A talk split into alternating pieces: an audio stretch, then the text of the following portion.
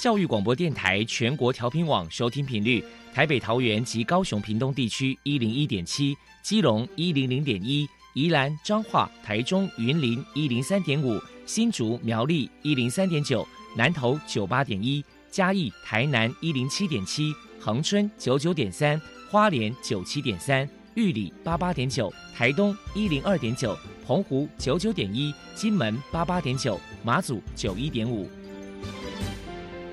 是包容，爱是牺牲，爱是分享，爱是服务。因为爱，特殊教育充满了无限的可能。用爱关怀身心障碍同学的未来，用心倾听资赋优异子女的心声。欢迎老师、家长、同学们，大家一起加入特别的爱这个大家庭。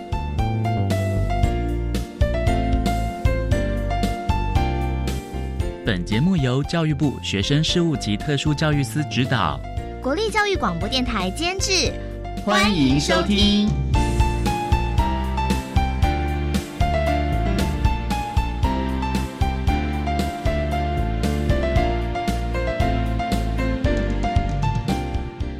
因为爱，我们在空中相会。欢迎您再度收听《特别的爱》，我是小莹。这个节目在每个星期六和星期天的十六点零五分到十七点播出。今天节目将为您探讨人权的议题。首先，在“爱的小百科”单元里头，波波将为您安排“飞翔云端”的教室单元，为您邀请国立嘉义特殊教育学校的秘书张慧玉张秘书为大家。说明国立嘉义特殊教育学校针对人权教育推广的成果，提供大家可以做参考。另外，今天的主题专访为你安排的是《爱的随身听》，为您邀请人权公约施行监督联盟的执行长黄一碧黄执行长为大家说明人权的意涵，谈声音障碍人士人权议题的探讨，提供大家可以做个参考。节目最后为你安排的是《爱的加油站》。为您邀请二零二一年总统教育奖的得主，修平科技大学人力资源与发展管理硕士班一年级的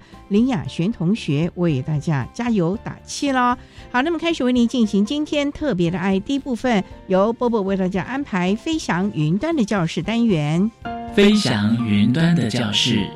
特殊儿是落难人间的小天使，老师必须要拥有爱的特异功能。才能够解读与引导特殊儿，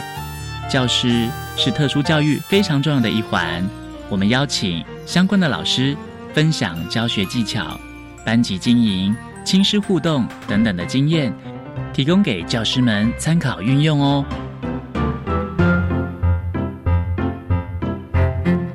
Hello，大家好，我是 Bobo，欢迎收听飞翔云端的教室。那我们特别请到了国立嘉义特殊教育学校的秘书张慧玉女士，来跟大家谈一谈人权教育的推广成果。首先，我们先请你来谈一谈嘉义特殊教育学校推广人权教育大概有多久的时间，还有目前实施的成效如何呢？嘉义特殊教育学校因为是成立在民国八十三年呐，那在民国八十三年以前呢，联合国大会在七十九年的时候。就已经有审议通过《儿童权利公约》，因为《儿童权利公约》也是包含在人权教育里面，所以等于是嘉义特教学校呢成立之前就已经有人权教育适用在全世界了。嘉义特教学校基本上就是依着政府的政策啦，然后是服务身心障碍的学生哈，包含身心障碍的儿童。所以等同于说，创校的时候呢，就依照国家的教育政策推广这相关的人权的教育。那同时呢，在九十六年的时候呢，政府也有修正哈，针对身心障碍者，这里立法院通过这个《身心障碍者权利公约施行法》哈，在一百零三年的时候就正式施行了。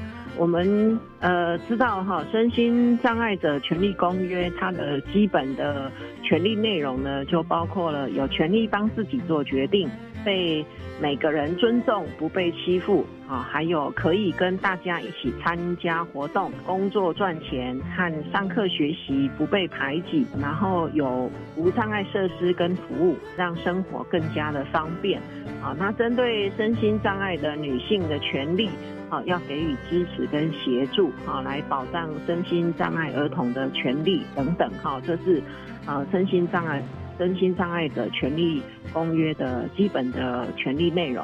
好，那学校的话呢，就因因为有这样子的政策啦，哈，所以学校相关的无障碍设施啊等等，都是应应着法规哈，一直不断的在做修正。那在学校里面呢，好学生也会学习尊重他人，也接纳自己，好，然后在这样子无障碍的设施下，好能够安全跟舒适的生活。特别呢，就是每天都可以跟同学一起开心上学，哈，不会被歧视或嘲笑。好，那每个人都被平等的对待，好，跟所有人一样，好，都有机会跟权利，好，可以来好上学接受教育。参加活动、上课和学习，啊，那将来毕业的时候呢，也有机会呢工作和结婚，好，或者继续受到安置跟照顾，好，这是我们呃目前实施的情况。好，等于是也实施了这个一阵子了。那那那接下来呢，可能想请这个张秘书来谈一谈，就是说为了推广人权教育，不晓得学校在课程的安排上有什么样的特色，还有曾经举办过哪些活动呢？在教学方面呐，哈，学校呢基本上跟一般的学校一样，把有关的人权教育啊、性平教育啊、环境教育啊，哈，用一体融入的方式，哈，融入各科的学习领域当中。还有呢，就是平常的生活当中呢，老师也会随时的去检视。前面所讲的这些的核心观念，是不是都能够落实在日常生活当中啊？那学校呢也办过相关的人权议题方面的活动，比如说在创校之初哈，我们就有成立的小市长的竞选活动，让某些年段的班级呢能够推出小市长发表政见，啊，这个就有表达自己的意见的机会。好，那每个同学呢参考不同的候选人的证件。好，来票选自己心目中的小市长这样子的一个方式，好，或者是学艺竞赛，用拼图比赛的方式，将有关人权教育、性平教育、环境教育等等的议题，让学生来认识，啊，或者是闯关的活动的方式，加强学生呢能够学会有关的尊重隐私权啊、自我决策的。能力的实践等等。好，谢谢张秘书。那接下来可能想请您分享一下，就是说这个人权教育要从家里面做起。那请您来谈一谈，家长在教养上到底该注意哪些事情呢？在家的部分哈，我们知道。人权的基本的条件啊，就是要彼此尊重对方啊。所以呢，在家里面的话呢，个人认为啊，父母呢尽可能哈，凡事让孩子呢有机会来做选择，让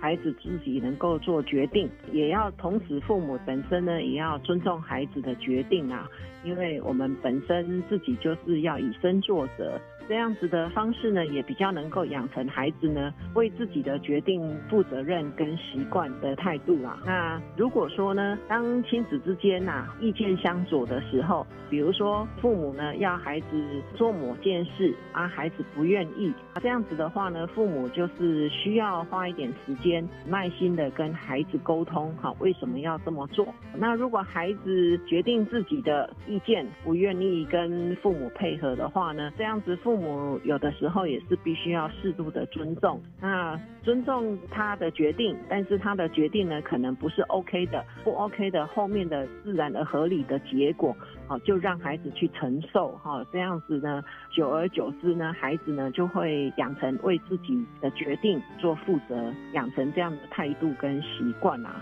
那当然，第三点啊，哈，就是说，父母跟孩子呢，基本上相处呢，就是以爱为出发点啊。久而久之，这样子的沟通，哈，良善的沟通，孩子能够理解父母为什么要如此建议。透过沟通跟对话，那孩子的接受度跟配合度。好，也会提升呐。啊，这样孩子长大以后呢，也比较能够跟别人好这个相处的模式，比较可以学会彼此尊重对方不同的意见跟看法，而不会说就是执意要自己的意见为意见。哈，这是有关在家里面呢教养的时候，基本上很多的孩子的品格人格的养成啊，那父母是很关键的，所以父母本身呢，就是以身作则，然后从做当中不断的让孩子呢学会对自己的行为、对自己的决定养成负责任的态度跟习惯，哈，这是很重要的，这是我个人的看法，哈。好，谢谢张秘书，也让这个家长呢可能能够注意一下在教养上面该注意的一些事情。那么再来请教一下张秘书，就是说，不晓得未来学校在推动人权教育。这个部分还有哪些计划呢？呃，在学校呢，呃，对于人权教育的做法哈，目前除了刚刚前面所讲的一体融入的教学哈，还有像学艺竞赛呀、哈拼图比赛呀、闯关活动啊，哦，或者是小市长的竞选活动。好，是比较明确的，是有关人权教育的做法。另外的话呢，哈，就是推动特教生的人权教育呢。现在政府特教法规里面也有这样子的规定，哈，就是说，呃，针对孩子的学习，哈，在呃特教生的部分有一个个别教育计划，啊，那针对。个别教育计划就是这一学年或者这一个学期，这个孩子呢，他应该要学的一些教育的内容哈。那这个拟定呢，啊，以往都是老师针对孩子的状况，然后跟家长做这样子的讨论，就这样子决定下来了。那现在的话呢，哈，我们也开始推动哈，就是说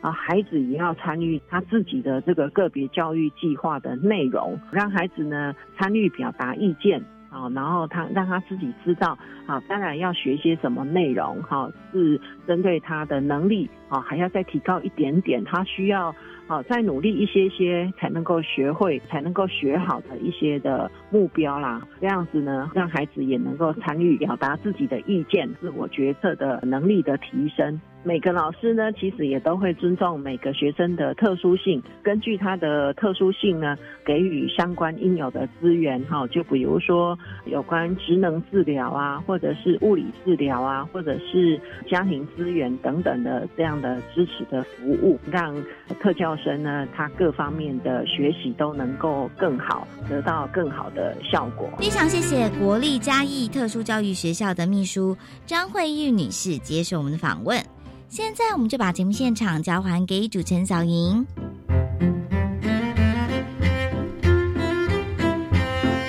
谢国立嘉义特殊教育学校的张慧玉秘书以及波波为大家介绍了嘉义特殊教育学校针对人权教育推广的成效，提供大家可以做参考。您现在所收听的节目是国立教育广播电台特别的爱。这个节目在每个星期六和星期天的十六点零五分到十七点播出。接下来为您安排今天的主题专访。今天的主题专访为您安排的是《爱的随身听》，为您邀请人权公约施行监督联盟的执行长黄一碧黄执行长为大家说明人权的意涵，谈生意战人士人权议题的探讨，提供大家可以做参考喽。好，那么开始为您进行今天特别的爱的主题专访。爱的随身听。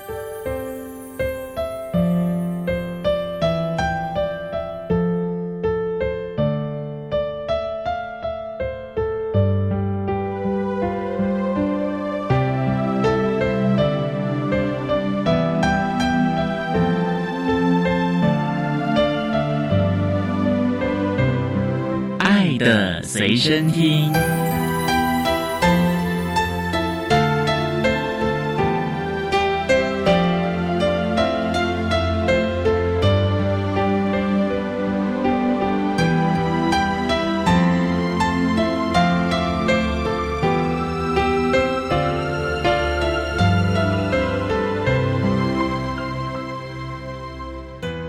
大家邀请人权公约施行监督联盟的执行长黄一并黄执行长，执行长您好，主持人还有听众朋友大家好。今天啊，特别邀请执行长为大家分享人权的意涵，谈声音障碍人士人权的议题。那首先呢，想请教执行长，刚才介绍人权公约施行监督联盟，这是一个 NGO 组织吗？对，我们是由人权团体还有障碍团体所形成的一个联盟。那我们的名字非常非常的长。可以拆解成几个部分。那最重要的工作呢，是在监督台湾从二零零九年之后引进了很多的联合国核心人权公约。所以我们最重要的工作呢，主要是监督政府在对台湾来讲，已经有国内法律效力的这些人权公约，当然包括今天的主角这个身心障碍者权利公约在内的所有人权法在台湾的落实的工作，这很重要啊。可是啊，其实还是有很多的企业或者是一般人士对于所谓的人权啊。尤其对于身心障碍的人群，大家都并不是非常的重视，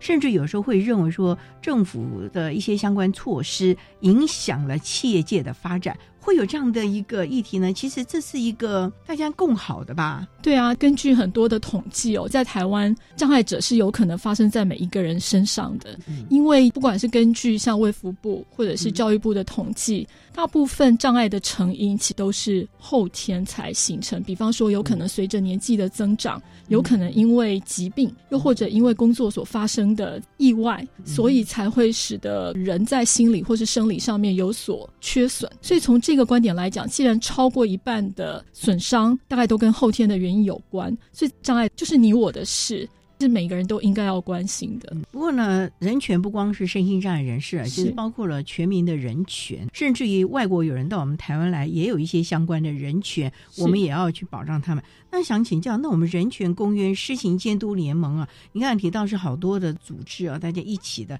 那我们到底服务的对象好像很多，是不是？对，可是我们的工作比较是在倡议。当然，我们也会做一些个案的救援跟服务，比方说像过去这几年，其实我们一直跟障碍的唱权的团体，利用个案的部分来争取，除了个案的权利的落实之外，那也希望顺便推动修法。可是整体而言，我们的工作最大的部分，仍旧是透过向政府部门、向立法机关去诉求、去制定跟落实。能够符合各式各样人权的议题，所以我们的工作方法呢，有个老师说，我们就比较是以人群为基础的一种工作方法，而比较不是个案。即便我们也有做个案的工作，可这样会不会很辛苦啊？因为所有的都是从无到有，可能很多人还没有这样的一个概念，你硬要他，我觉得在。施行或者是在努力的过程当中，执行长你们应该都会很辛苦，要不断的去说明，不断的寻求支持者。哎，的确有的时候很不容易，因为我们处理的也不是只有身心障碍的议题而已。像我们也会处理一些在社会上来说比较不受欢迎的一些，比方说司法，又或者跟破迁有关的议题。那大家都会认为说，那我们是不是都跟坏人站在一起？又或者是不是阻挠国家跟社会的发展？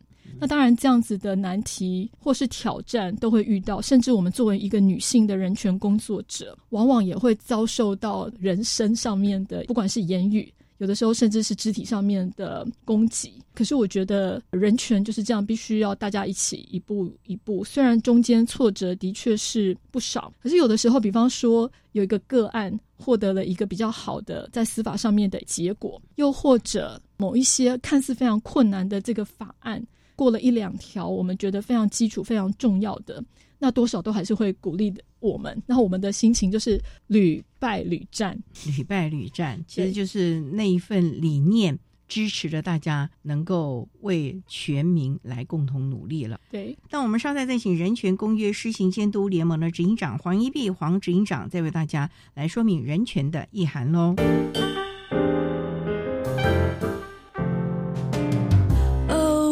就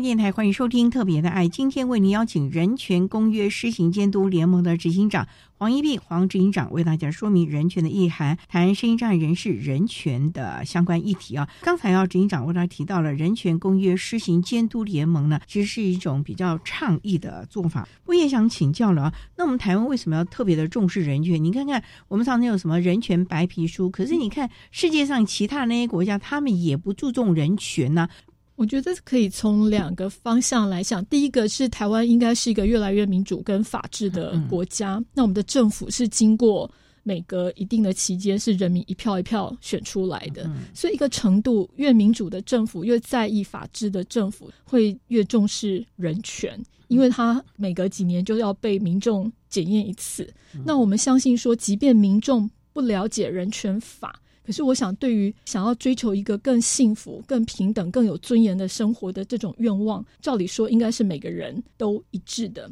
那一个政府为了回应人民的期待，我觉得一个要脸，然后愿意为民意负责的政府，人权会做的会越来越好。那对台湾来讲，除了对内部民众的负责之外，我觉得有一个部分可能人权也跟我们的外交有关系。对很多国家来讲，最能够区别中国跟台湾的，应该就在于我们在民主跟人权价值上面的追求跟坚守。我想是跟我们隔壁的这个老大哥有很大很大的不同。如果可以透过人权的落实以及人权价值的追求，至少我们可以跟国际上。跟我们所谓有同样的心态、跟同一阵营的人，会打造起一个更稳固的外交的关系。即便没有一个正式的外交，比方说可能不是友邦，可是呢，可能在很多价值上面，他们仍旧是跟我们在同一阵营。那我觉得有点像在买保险。当他们越相信我们跟他们是同一阵营的，当台湾发生问题的时候，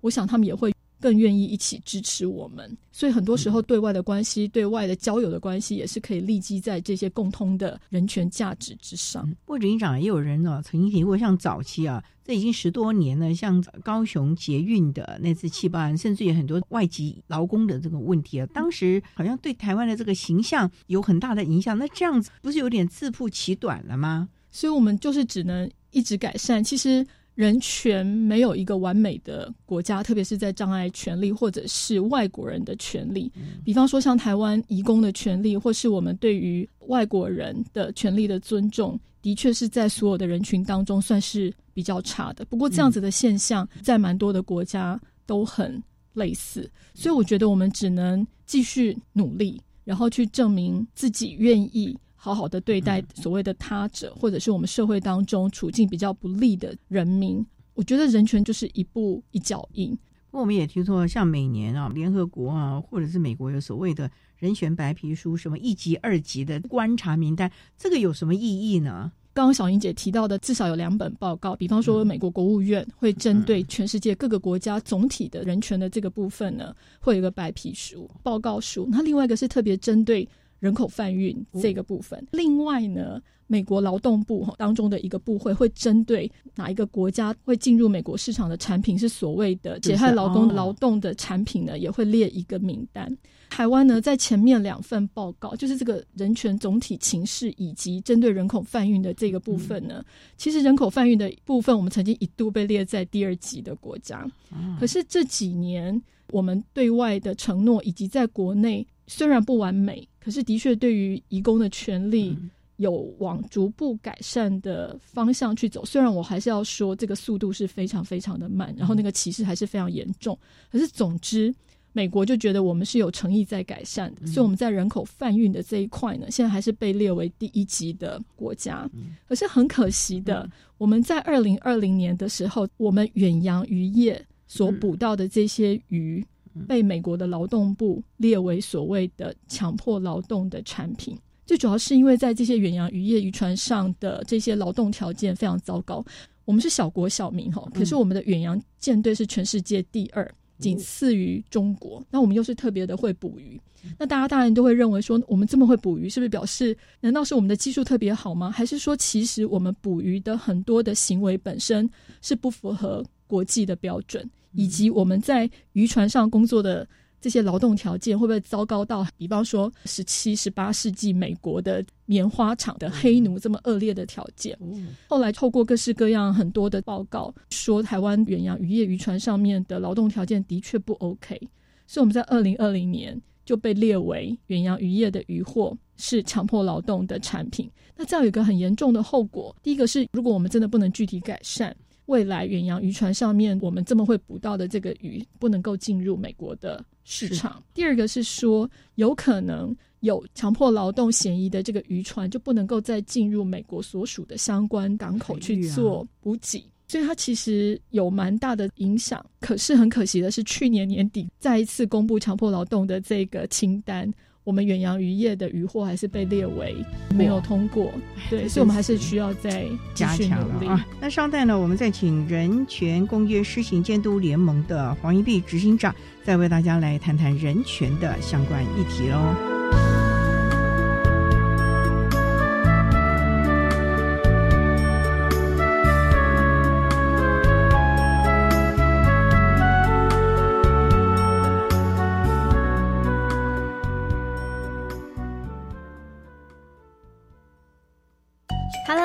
好，欢迎光临青年故事馆，我是馆长凯琳，邀请你跟我们一起收看直播。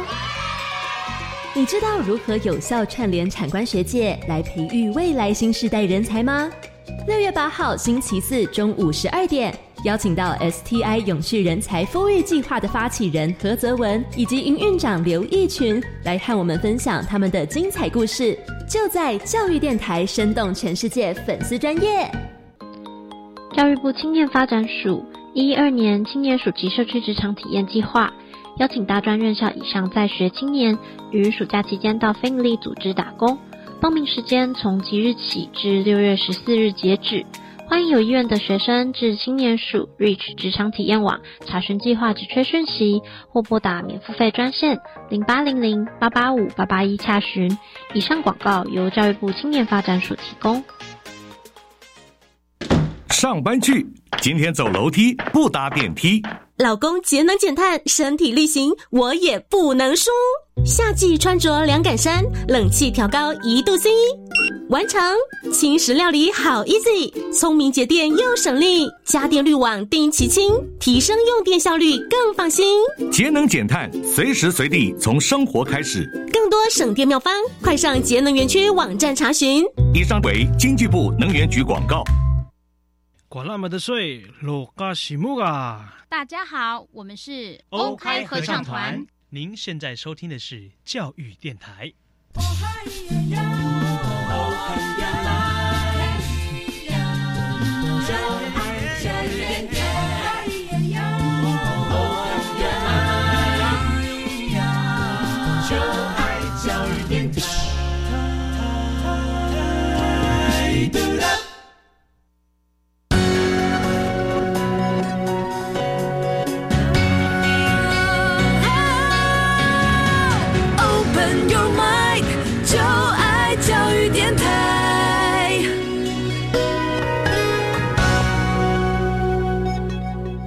电台欢迎收听《特别的爱》这个节目，是在每个星期六和星期天的十六点零五分到十七点播出。今天为您邀请人权公约施行监督联盟的执行长黄怡碧黄执行长为大家说明人权的意涵，谈声音障碍人士人权的相关议题。那我们刚才提到了好多人权的想法，甚至一些规定。不过呢，我们台湾最近这几年特别对于身心障碍者的权利公约，像 CRPD 啊，特别特别的重视，而且呢，最近。听说这个特殊教育法啊又在进行了大幅度的删修啊，针对 ZRPD 这个部分，执行长有一些的心得或者是经验可以提供大家做一个参考，还有了解呢。好，我先说明一下，过去大家在障碍权利的这个议题，ZRPD 在二零一四年引进台湾之前，其实我们早就已经有生权法、特教法存在。不过当时的规定呢，比较是把身心障碍者好像作为一种社会福利的接受者。好像是国家德政的善意的对象，而不把他们真的认为是跟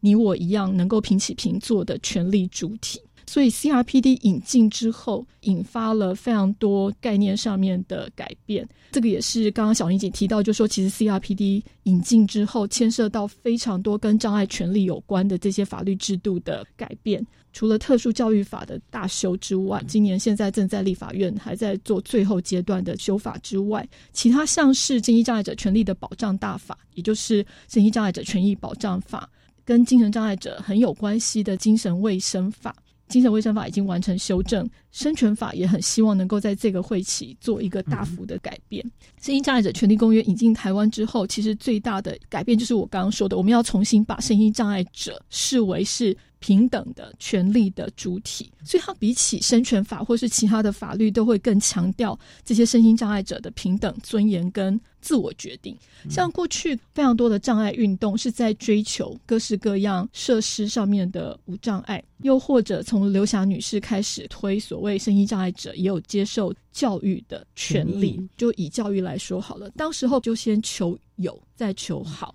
所以，到时候比较多是在追求所有的身心障碍者都应该能够有接受教育的机会，平等入学的机会。对，可是可能会认为，他们虽然需要入学，可是还是会认为，或许身心障碍者因为先天或后天心理或者是生理上面的缺损，我们还是会认为说，他可能没有那个能力跟一般人。上一样的主流学校。所以当时候特教法在追求的是每一个县市都能够有一所特殊学校，至少让。我们觉得能力不如一般小孩的学生也能够有机会上学，可是从这一点来讲，《身心障碍者权利公约》就非常的强调，每一个孩子，包括障碍者的学生在内，都有平等接受有品质的教育机会。他们觉得最好的场所就是应该大家一起。来模仿我们社会的组成一样，应该是让身心障碍者跟非身心障碍者都能够在主流学校、在主流班级里面，大家一起来上课。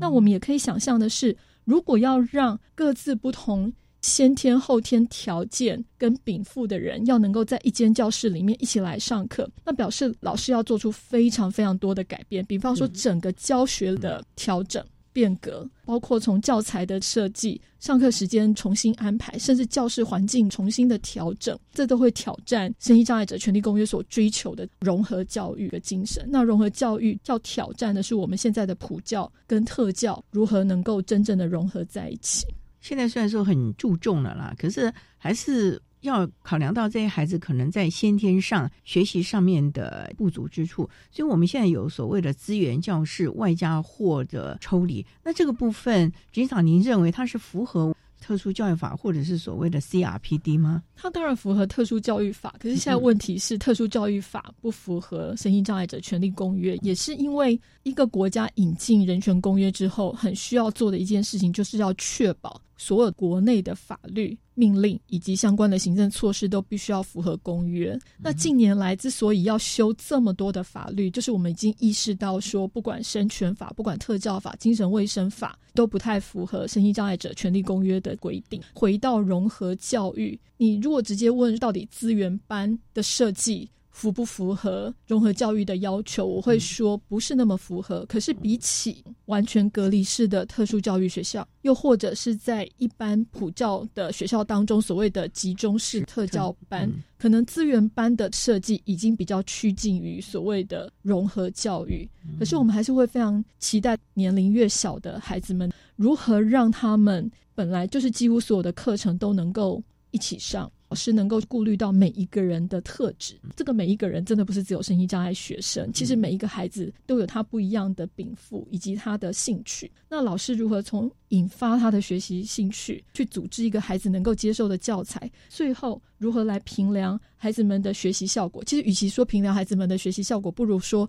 是来考验老师教学的成效。成效其实呢，都很需要重新思考。所以我觉得资源班会有那样子的精神在，可是我觉得如果可以的话，应该还是要尽可能减少这种把学生完全抽离式的资源班，因为资源班有两种嘛，一种是完全抽离，一个是部分的时间还是都跟大家一起上课，只是我再多一点点时间，比方说利用下午别的小朋友都已经在午休啊，午休是习啊，对，利用这样子的时间来做一点所谓的。补习教育可能后者还是会比较接近 CRPD 的精神。那我们稍待再请人权公约施行监督联盟的黄一碧执行长，再为大家说明声音障碍人士的人权议题喽。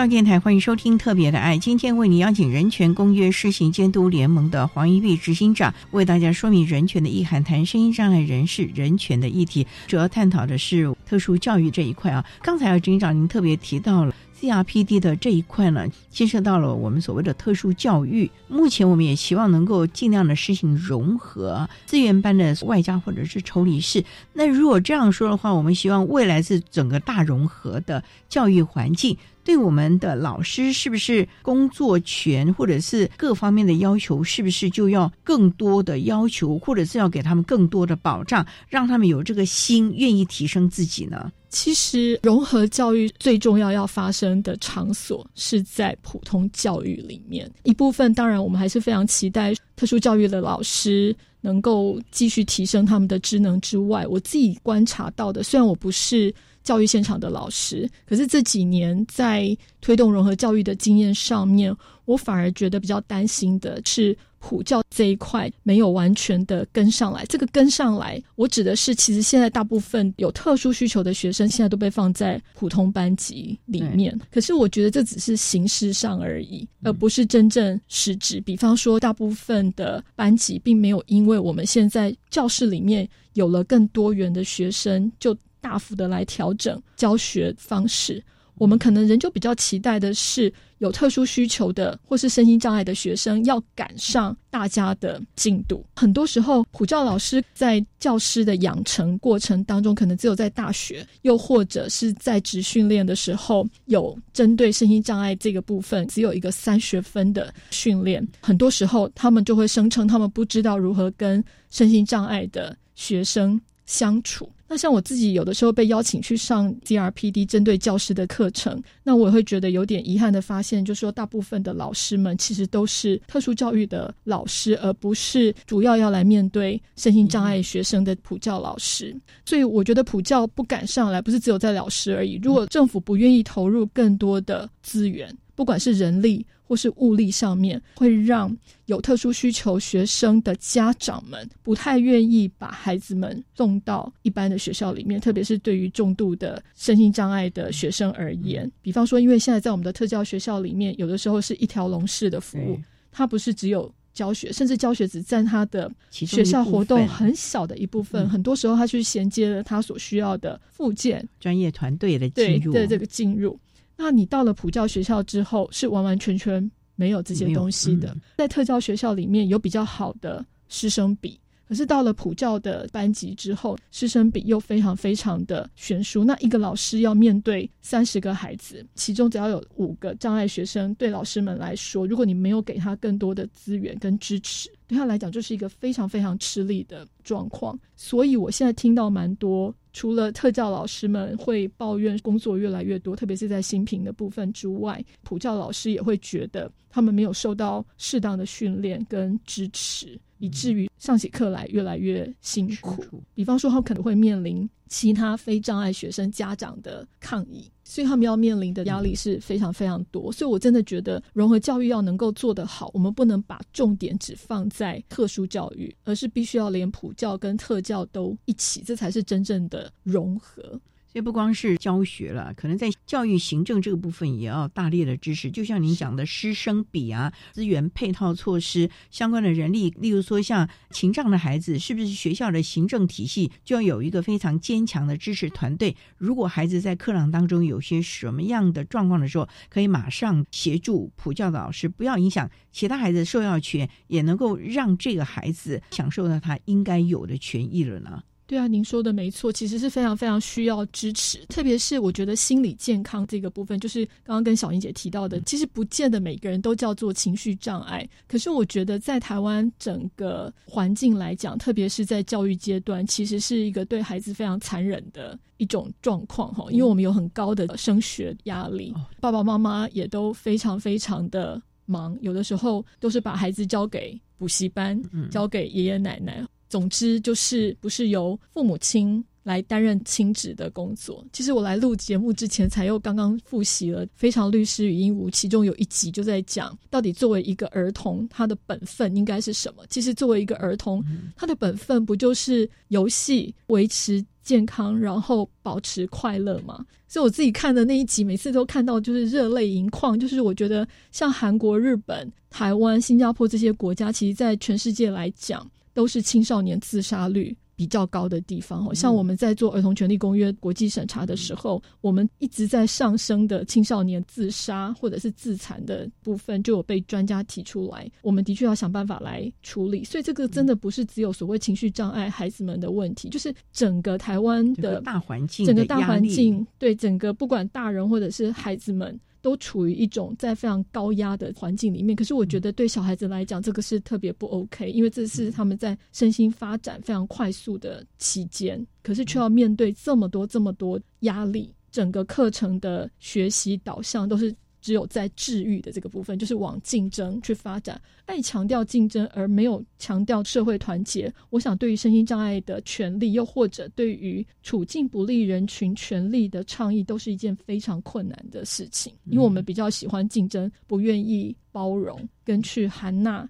跟我们不一样的人。这会不会也是因为是工商业的社会，所以才会有这种情形？因为像以前农业社会，大家都很悠游。记得我们小时候。放了学还可以去稻田里面 摸那个什么拉啊什么之类的，对啊，所以有很多比较左翼或者左派的学者就会认为说，现在几乎每年都在上升的精神疾病的发生率，又或者像您刚刚提到的这种压力的现象，可能都跟资本主义以及现在的这种新自由主义非常强调。竞争、自由放任可能都有关系，这部分可能大家都必须来特别的去着重到了啊。当然，最重要就是在大环境不能改变之下呢，我们自己先寻求自己心灵的平衡吧。好，那稍待我们再请人权公约施行监督联盟的执行长黄一碧黄执行长，再为大家说明身心障碍人士人权的相关议题喽。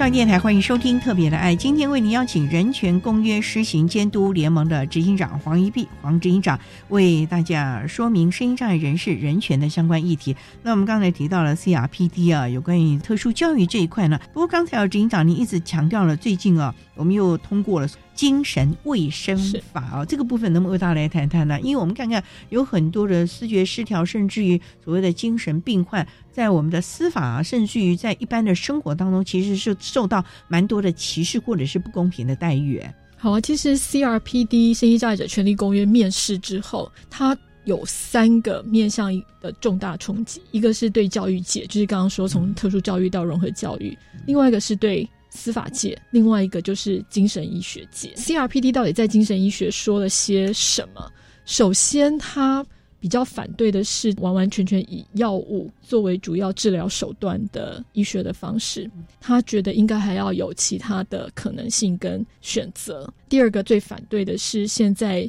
在我们精神卫生法用一些强制性的、强迫性的手段要求精神病人去接受治疗，这些强制治疗的手段甚至包括把你绑在床上。过去在精神卫生法是可以无上限的把你强制。住院，另外一个更强调的是，心理障碍者或者精神障碍者所需要的，并不是只有医疗方面的协助。精神障碍者首先是人，是公民，所以他在医学之外，在医疗之外，他也值得被作为一个人这样子来对待。所以他会更强调的是，比方说，应该有更多的社会支持。就以强制住院来说好了，其实我觉得很多时候是因为我们把所有照顾这个精神障碍者的压力。都压在这个家庭的身上，很多时候是因为家人已经没有办法再去承担那个照顾的压力，也因为可能所有照顾的责任都在家人的身上，使得有的时候精神病人也没有什么机会可以寻求外援，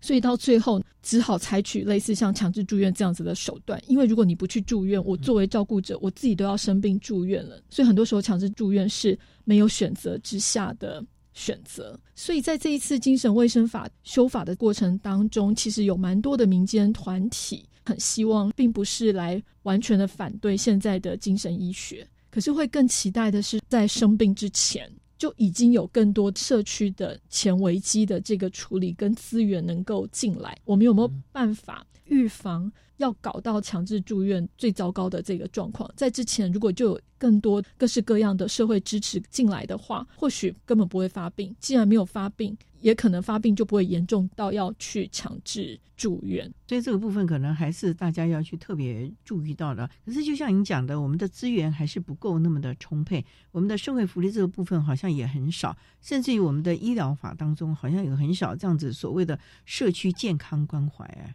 不过这一次在精神卫生法当中呢，政府透过精神卫生法的制定，有承诺在全国各地布建社区心理健康中心，就是看起来当然会投入更多的资源会在这个部分。可是他到底要怎么跟一个人？我刚刚讲要把身心障碍者作为一个人，那他就不会是只有病的这个面向。所以如何去衔接他其他的需求？比方说接受教育。寻找工作、就业的部分，我觉得就是离这种把精神障碍者作为全人式的这个思考，可能我们还是得继续努力。那另外，我觉得这一次精神卫生法也会希望能够给予这个家庭作为一个单位更多的支持。那另外一个很大的一个面向，就是希望能够赋予被住院的这个病人在住院期间一些权利的尊重。比方说，要做更好的出院转衔的计划，又或者在医院治疗的过程当中，应该要多跟病人解释医生准备要怎么处置，然后尽可能的避免去采取没有得到他知情同意的这种强迫式的手段。当然，因为这样子也使得精神医师或者是精神医学的工作者的反弹很严重，因为你越多的说明，越多的非强制性措施，就表示。医护人员可能要投入更多的精力，在做一些过去他们认为不需要做、习以为常的这些事情。所以这边我也很期待民间团体能够跟精神医学界有能更多的对话跟沟通。我们来想想看，怎么样是一个以人为本、以康复为中心的精神医学的模式。除了观念，可能在人力的配置方面，可能也要做适度的修法。因为我们现在你看看多少人力的配置，法有明文规定的。会啊，而且因为投入医疗资源比起投入社区，有的时候政府比较喜欢把资源都投注在医学这一块，因为医学不能说它作为霸权，它是一个在我们社会当中比较被肯定的一个专业。在了很多时候，我们实在是把很多的社会问题都外包给医疗体系。你看现在，其实我真的要为我们的医护同仁们抱不平啊。比方说毒瘾好了，就是药瘾。药物使用的这些东西其实很重要，它可能是一个社会的问题。可是呢，现在都谁来解决？一样是医护人员要负起协助乐界或者是复健的工作。可是我们的医护人员其实是非常非常的过劳。像很多时候，我们每次都会对外吹嘘，我们有全世界前几名的全民健保。可是这个代价是靠非常低廉又很高品质的医疗人力的付出，才有这样子的结果。所以，其实要把人权做好，有的时候是的确会需要投注更多的资源。可是很多时候，其实并不是我们的资源有那么大的缺口，而是我们可能真的没有把资源做最聪明跟最有智慧的分配。所以大家可能还真的要当一个监督者，大家一起来努力了啊！好，那今天也非常的谢谢人权公约施行监督联盟的执行长黄一碧黄执行长为大家分享了声音障碍人士人权的相关议题，非常谢谢你，执行长，谢谢。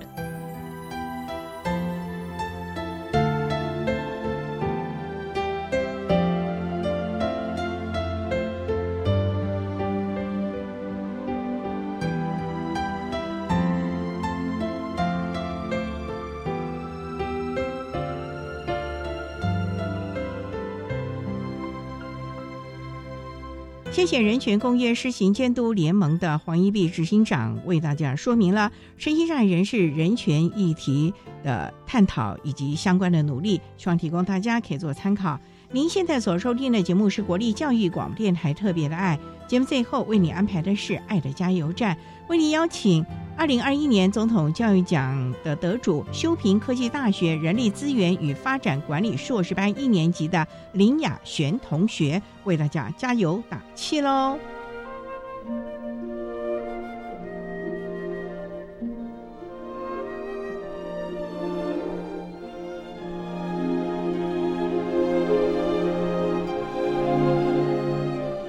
爱的加油站。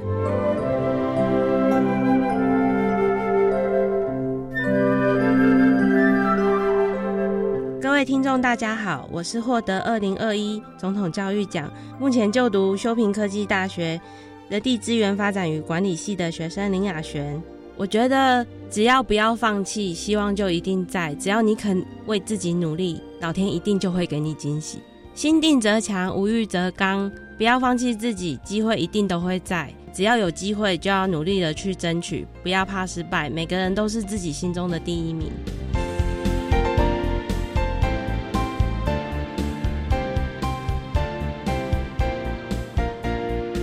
今天节目就为您进行到这儿，感谢您的收听。在明天节目中，为您邀请二零二一年总统教育奖得主、修平科技大学人力资源与发展管理硕士班一年级的李雅璇同学，为大家分享正向积极的思考，谈特教生生命教育的教学以及重点的方向，希望提供大家可以做参考。感谢您的收听，也欢迎您在明天十六点零五分再度收听特别的爱。我们明天见了，拜拜。